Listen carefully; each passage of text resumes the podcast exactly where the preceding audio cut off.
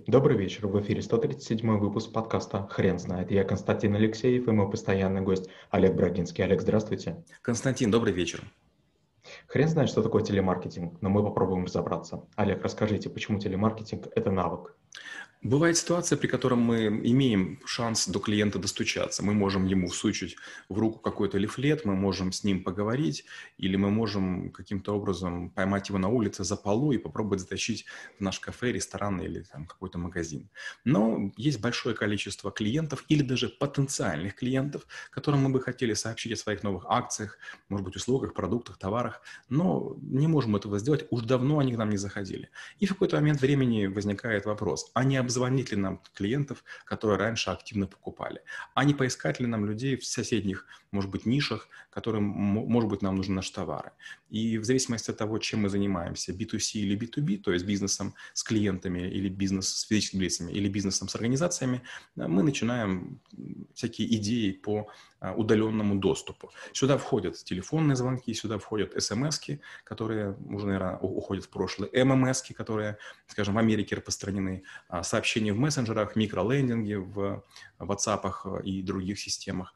И мы, получается, в какой-то момент времени делаем компании, не компании, а компании, в ходе которых мы реализуем некие стратегии. Допустим, сначала мы делаем сообщение, потом мы делаем, допустим, напоминание а, там, в другом канале, потом мы делаем телефонный звонок, после чего принимаем решение. Клиент потеплел или остался холодным. Теплых клиентов обрабатывает команда, которая занимается продажами, холодных клиентов или, может быть, обозленных пытаются или облизывать, или оставить в покое.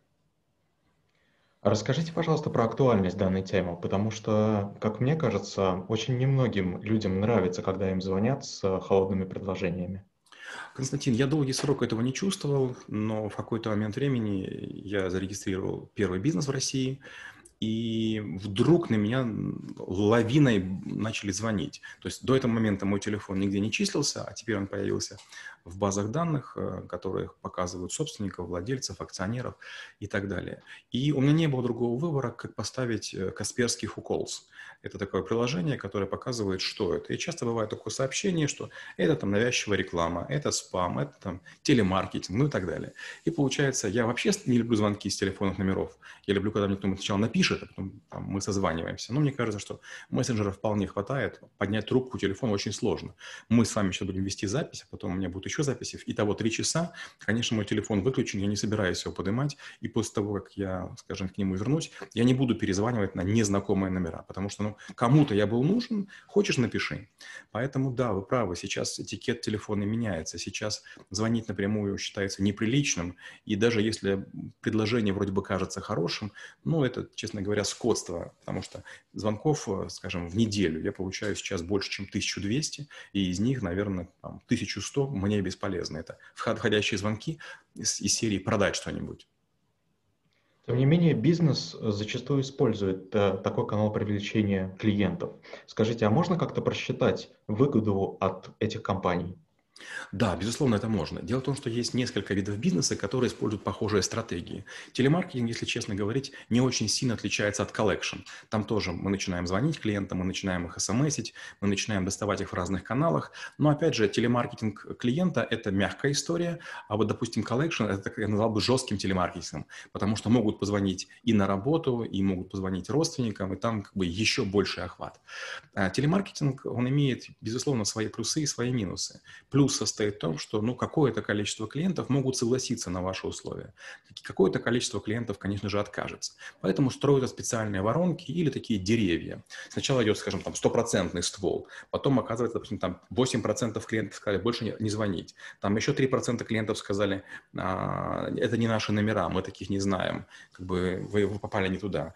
Wrong party contact это называется. И постепенно-постепенно вот это вот дерево сужается, сужается, сужается, и в какой-то момент остается небольшая группа людей, обычно 2-3, максимум 4%, которые говорят, ой, как вовремя вы мне позвонили или там мне написали, я готов купить, давайте поторгуемся. Скажите, пожалуйста, а каких ошибок стоит избегать бизнесу, который настроился на телемаркетинг? Но в первую очередь э, надо постоянно менять стили. Если вам будут звонить э, с одного и того же номера, вы его очень быстро заблокируете. Если вам будут говорить одну и ту же историю, рассказывать «Добрый день, мы из компании БВГДейка», вы, заслушав название, тоже будете выключать.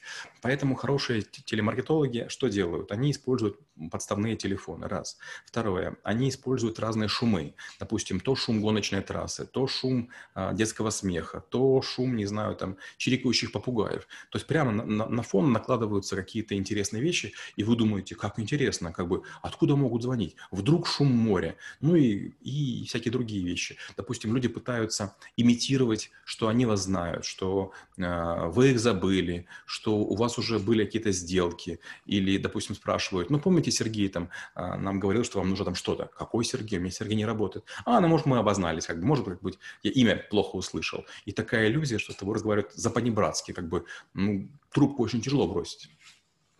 Как вы преподаете навык в школе трэблшутеров?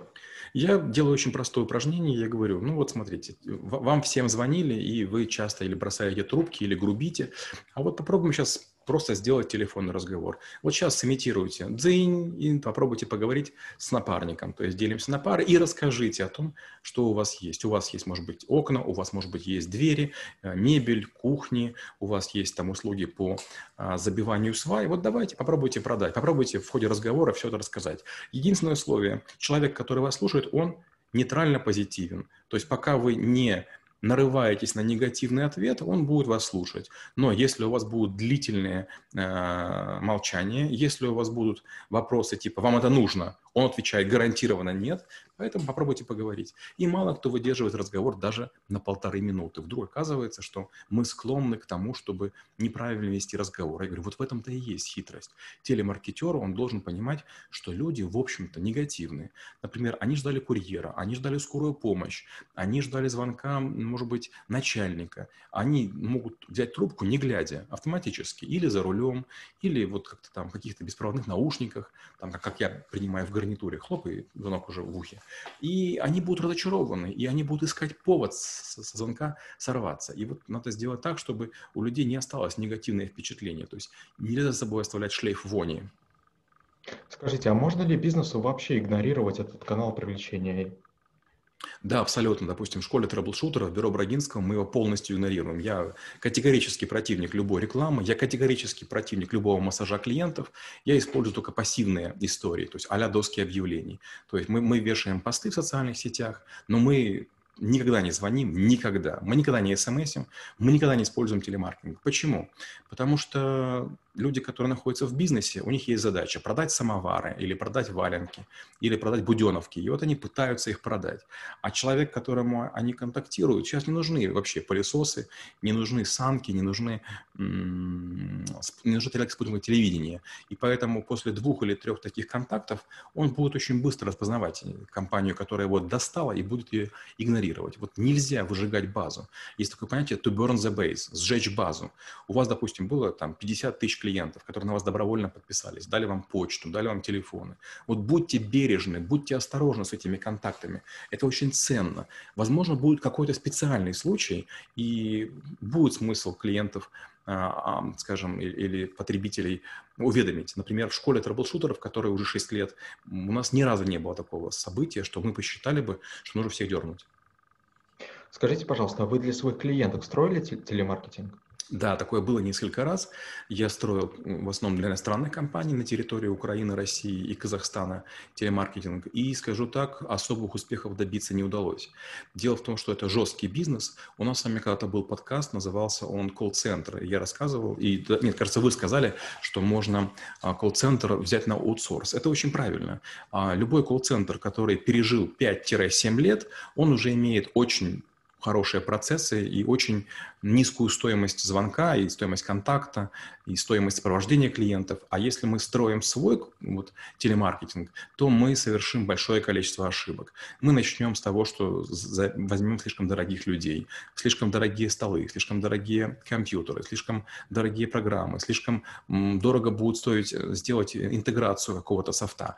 Поэтому телемаркетинг, хотелось бы нам это или не хотелось, вот колл-центр это спорно, а телемаркетинг при всех случаях, если это не ваш ваш бизнес, лучше, конечно, строить на стороне. Но, опять же, ни в коем случае не с одним оператором. Вдруг какого-то оператора не будет света или, скажем, оборвут интернет, будет горе. Поэтому нужно строить по принципу 30 на 70. 70% работы мы даем основному, э, скажем, победителю тендера и 30% второстепенному. Но если у того, у которого 7% случается что-нибудь, то мы тут же перебрасываем, и второй оператор обслуживает или самых важных клиентов, или там чуть дольше с ними работает. Но, тем не менее, у нас есть так называемый бэкап.